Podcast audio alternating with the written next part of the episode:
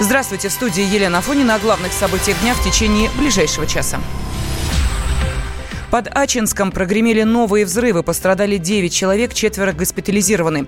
Среди них есть военные и сотрудники правоохранительных органов. Взрывы произошли после попадания молний в стеллаж с боеприпасами, сообщает пресс-служба Центрального военного округа. Отмечается, что в результате пожара 5 августа на складе под Ачинском была нарушена система защиты от молний. Как проходит эвакуация, рассказала наш корреспондент в Красноярске Мария Мишкина.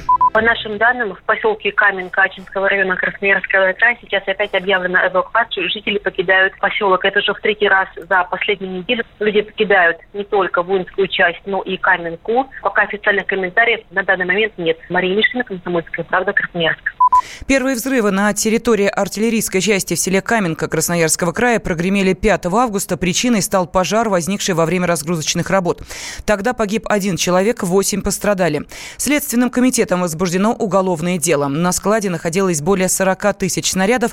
По словам губернатора Красноярского края Александра Усса, масштабных разрушений удалось избежать. Радио «Комсомольская правда». Более сотни городов вещания и многомиллионная аудитория. Калининград 107 и 2 FM. Эм. Кемерово 89 и 8 FM. Эм. Красноярск 107 и 1 FM.